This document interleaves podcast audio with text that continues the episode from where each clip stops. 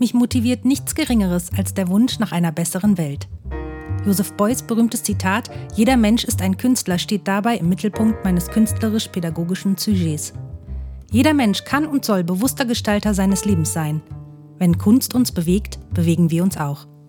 Mein Name ist Birgit Axler-Konitz. Willkommen zum Educast von Du und ich, das Atelier. Episode 21 Achtsamkeit und Kunst. Buto. Tanze ins Licht. Buto. So nennt sich der zeitgenössische japanische Tanz. Eine Zusammenfassung über die Absichten dieses Tanzes bietet ein Programmheft des Tanz- und Theaterzentrums Kampnagel Hamburg. Buto entstand auf dem Höhepunkt der antiamerikanischen Protestwelle in Japan. Ein Tanz der Revolte gegen die Amerikanisierung der japanischen Kultur durch Musicals und Music Halls.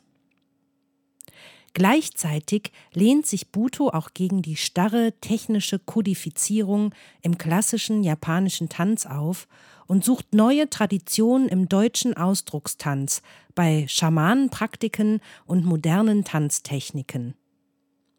Buto schafft aus der Verbindung von No, Kabuki und westlichem Tanztheater eine eigene ketzerische Verarbeitung japanischer Traditionen.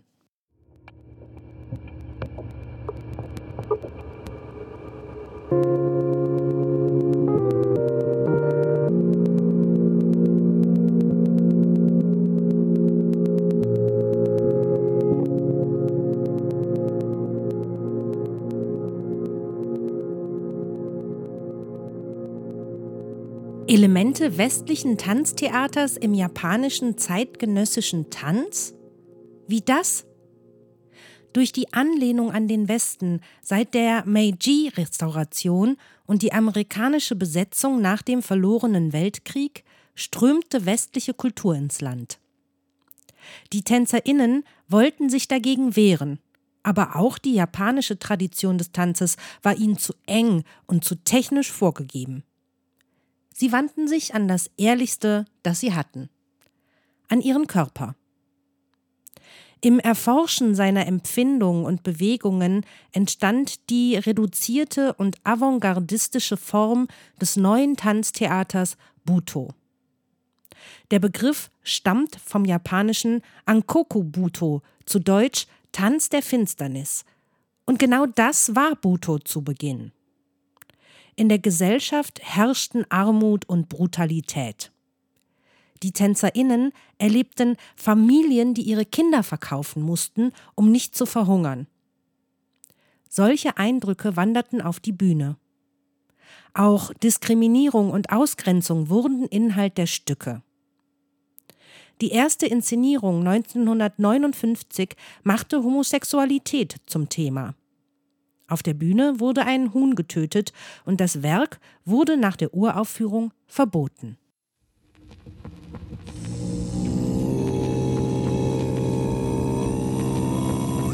Who stole the sky?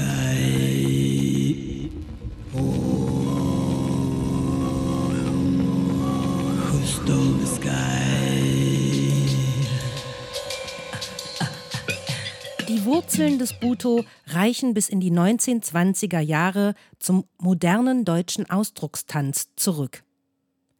Ähnlich wie die deutschen TänzerInnen Valeska Gerd, Harald Kreuzberg oder Mary Wigman in der Vorkriegszeit vollzieht der oder die Buto-Tänzerin den Bruch mit den rationalen Prinzipien der Moderne.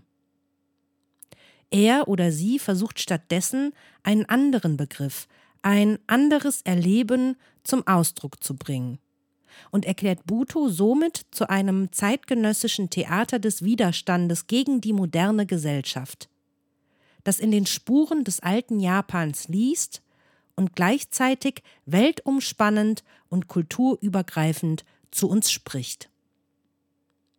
Was entstand, lässt sich poetisch umschreiben als die Entdeckung des dunklen Körpers. Wie bei anderen avantgardistischen Bewegungen des 20. Jahrhunderts begegnet man im Buto auch der Rückbesinnung auf Archetypen. Der fremde, verfremdete, entfremdete Körper war und ist, heute nicht mehr so häufig wie früher, weiß geschminkt, fast nackt. Dazu zeigte der oder die Tänzerin Verrenkungen und Bewegungen, wie man sie in einem Ballett wie bei Schwanensee von Piotr Ilyich Tschaikowski nie finden würde. Eine solche Darbietung wird zum Spiegel der Zeit. Sie wendet sich gegen eine grauenerregende, artifizielle Harmlosigkeit und Biederkeit und bedient sich radikal des Absurden und der Groteske, was Erschrecken und Abwehr beim Publikum herrufen kann und soll. Buto ist als innovative Annäherung an den tanzenden Körper zu verstehen, ohne Interesse einen wohlgeformten Körper zu präsentieren.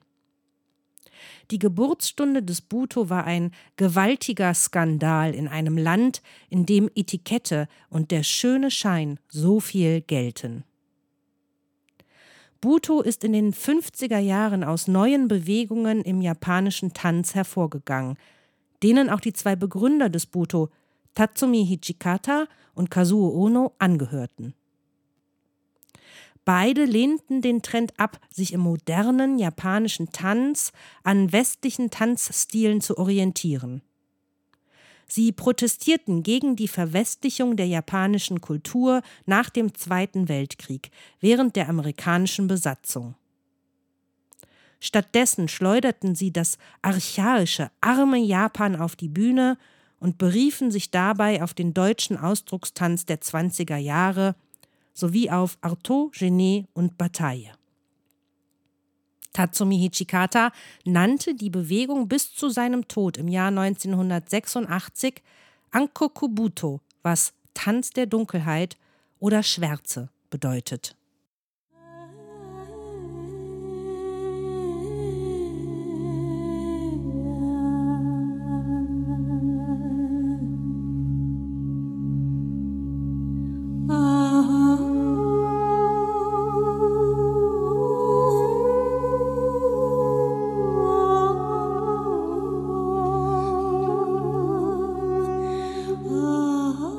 Dem entgegenstand als Gegenpol, als Yin zum Yan, Kazuo Ono, die Seele des Buto. Der Hamburger Filmemacher und Fotograf Peter Sempel begleitete ihn fast ein Vierteljahrhundert immer wieder mit der Kamera. 2004 entstand das poetische Filmporträt Kazuo Ono I Dance into the Light. Ono sagt, im Buto ginge es nicht darum, Tanzschritte zu lernen, sondern das Nicht-Lehrbare intuitiv zu erfahren, um es zu besitzen. Dein Tanz, so Ono, sollte in der Lage sein, das Universelle in seinem pursten und abstraktesten Ausdruck zu repräsentieren. So wie die Zweige eines Baumes nur zum Himmel wachsen, wenn seine Wurzeln tief in der Erde verankert sind, Genau so muss dein Tanz die Tiefen der täglichen Existenz durchdringen. Bleibt dein Tanz zu dicht am täglichen Leben, wird er uns an Mime erinnern und kein Licht in die Konfusion der Realität bringen. Ist er zu abstrakt, wird er jeglichen Bezug zur Realität verlieren und den Zuschauer nicht berühren können. Tanz sollte die Form der Seele offenbaren. Um dies zu erreichen, muss der Tänzer sich von seiner physischen und sozialen Identität trennen. Ono sagt, dass Buto sich oft um die Idee des toten Körpers dreht, in welchem der Tänzer seine Emotion platziert, damit sie sich dort frei vom Selbst entfalten kann. Ohne diese Technik würde der lebende Körper die Emotion ablenken um sie mit dem Stempel seiner eigenen Logik versehen wiederzugeben. So wie der Marionettenspieler die Schnüre zieht, so sollte die Seele den Tänzer führen. Ono spricht von der Freiheit des Tänzers. Das muss im Zen-Sinne verstanden werden, denn es bedeutet nicht freier Wille. Vielmehr ist es als ein Abschütteln der Grenzen des freien Willens, als ein Befreien von verengten Gedanken und Individualität zu verstehen. Frei tanzen bedeutet, dem Selbst keine Aufmerksamkeit mehr zu geben, um sich der ursprünglichen Erinnerung des Körpers zuzuwenden, die in ihm festgeharkte Seele zu entdecken. Pina Bausch sagte über ihn, mit Kazuo Ono hat der Ausdruckstanz lieben gelernt und trifft damit sowohl die umfassendste und zutreffendste als auch kürzeste Aussage über Onos Lebenswerk. 1977 widmete er seiner persönlichen Inspirationsquelle, der spanischen Flamenco-Tänzerin und Choreografin argentinischer Herkunft La Argentina, eigentlich Antonio Rosa Mercé y Luque, das Stück Admiring La Argentina, das heute als ein klassisches Buto-Stück gilt. Seinen letzten Auftritt hatte er 2007 mit 100 Jahren. Trotz körperlicher Einschränkungen formte er im Rollstuhl sitzend Bewegungen mit seinen Händen und Fingern oder bäuchlings auf dem Boden liegend mit Armen und Beinen, was eine Tanzkennerin der New York Times als die vielleicht beste Metapher für die dunkle Kunst des Butos empfand. Er zeigte damit, dass Buto in jedem Alter und mit jeder körperlichen Voraussetzung getanzt werden kann und machte Generationen von TänzerInnen Mut. Kazuo Ono konnte sein Publikum zu Tränen rühren. Auch die SchülerInnen haben geweint, so heißt es, wenn er unterrichtet und getanzt hat. Dabei war das ja kein Liebesdrama wie im Kino, so eine seiner Schülerinnen.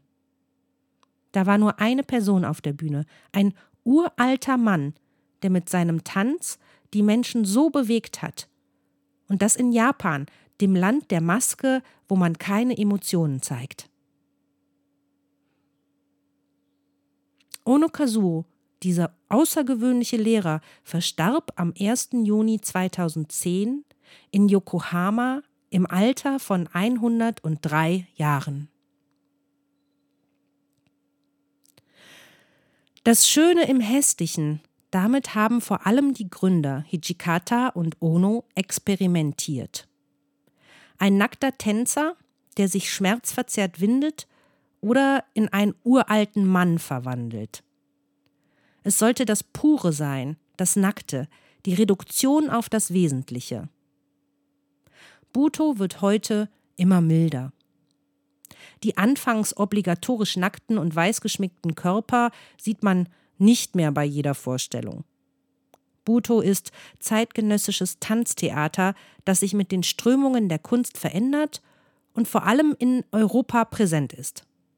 In Berlin, Paris, Kopenhagen, Wien oder Lissabon unterrichten internationale Lehrerinnen und Lehrer die meist noch bei den Vätern des Buto in Japan studiert haben.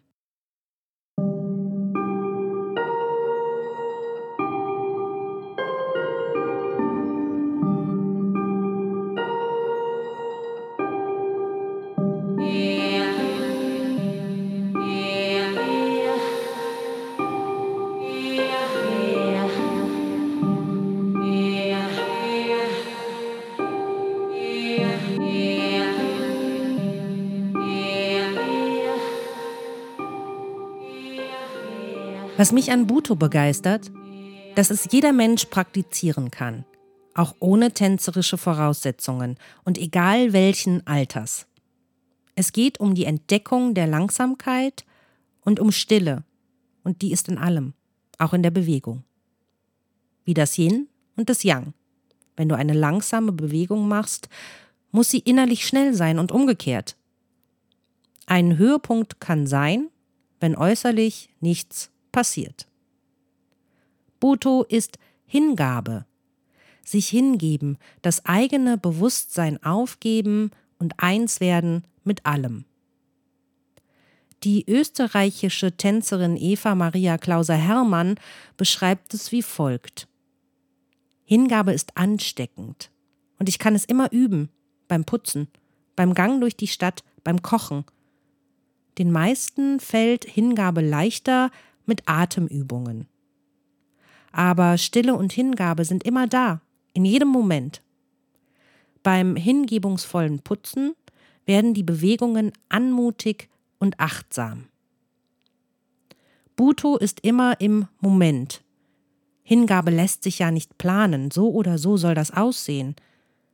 Wir suchen uns einen Ort oder ein Thema und beginnen uns einzulassen auf das, was ist. So Klauser Hermann. Anders als in der buddhistischen Meditation gehe es im Buto nicht darum, die Emotionen loszulassen, sondern eben gerade auszuprobieren, was sie mit dem Körper machen. Eine Mischung aus Schamanismus und Buddhismus. Ich kann meine Traurigkeit tanzen oder mein Gelächter, nichts ist getrennt. Buddha ist nur ein Lehrer für mich. Morgen tanze ich mit Krishna und übermorgen werde ich zu Shiva. Im Bhutto vereinige ich alle in mir, ergänzt Klauser Hermann.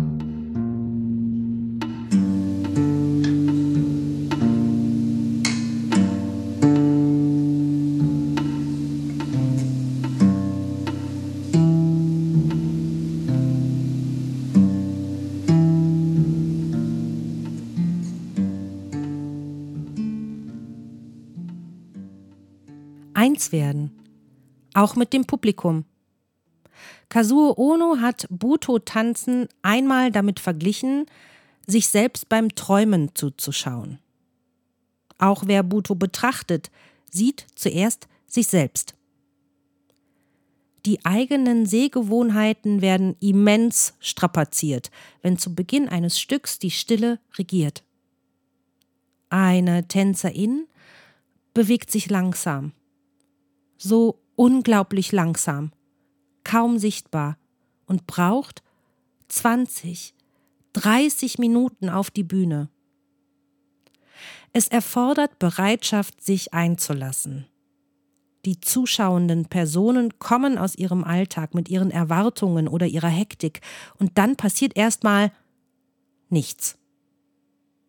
Aber gerade diese Langsamkeit hilft, ruhig zu werden und sich einzufinden. Die Ästhetik der weißen Körper und anmutigen Bewegungen unterstützt den Prozess. Wer diesen Start übersteht, ohne den Saal zu verlassen, erlebt Berührendes. Zwischen Tänzerinnen und Zuschauerinnen verschwinden die Grenzen. Wie in einer Meditation nimmt der Tanz das Publikum mit.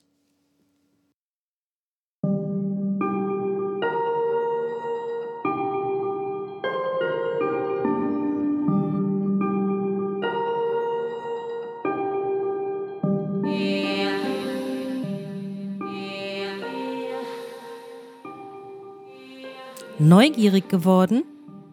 In der Episodenbeschreibung verlinke ich dir Filmaufnahmen von Admiring La Argentina, einmal aus 1977 und einmal aus 1997. Kazuo Ono war zu diesem Zeitpunkt bereits 91 Jahre alt. Außerdem ein Beitrag von TV Berlin über Buto, das japanische Tanztheater. Die Inszenierung Two mit Minako Seki und Jumiko Yoshioka, zwei meiner Lehrerinnen, sowie den deutschen Spielfilm Kirschblütenhanami, ein Filmdrama von Doris Dörri aus dem Jahr 2008. Die Produktion mit Elmar Wepper, Hannelore Elsner und Aya Irizuki in den Hauptrollen erzählt die Geschichte des unheilbar erkrankten Rudi, der nach dem unerwarteten Tod seiner Frau Trudi nach Japan reist, um vor Ort deren versäumtes Leben nachzuholen. Da ihre heimliche Leidenschaft Japan und dem japanischen Ausdruckstanz Buto galt, reist Rudi zu seinem in Tokio arbeitenden Sohn Karl und zieht in dessen Wohnung ein. Last not least ein Veranstaltungshinweis auf das virtuelle Buto-Festival Women Defining Buto vom 1. bis 30. Oktober 2021. Das New York Buto Institut präsentiert aktuelle Arbeiten zweier Generationen von Buto-Pionierinnen. Buto ist bis heute lebendig, so Vangeline, Kuratorin der Festivalreihe. Und das ist größtenteils auf die großartige Pionierarbeit von Frauen seit den 1960er Jahren zurückzuführen. Diese Frauen sind auch heute noch sehr aktiv und leisten einen immensen Beitrag zum weltweiten Erfolg von Buto. Ihr Vermächtnis hat Bestand. Mit dieser Serie feiern wir die Leistungen dieser Frauen und hoffen, die nächste Generation von Tanzschaffenden zu inspirieren. Und damit endet Episode 21 Achtsamkeit und Kunst Buto.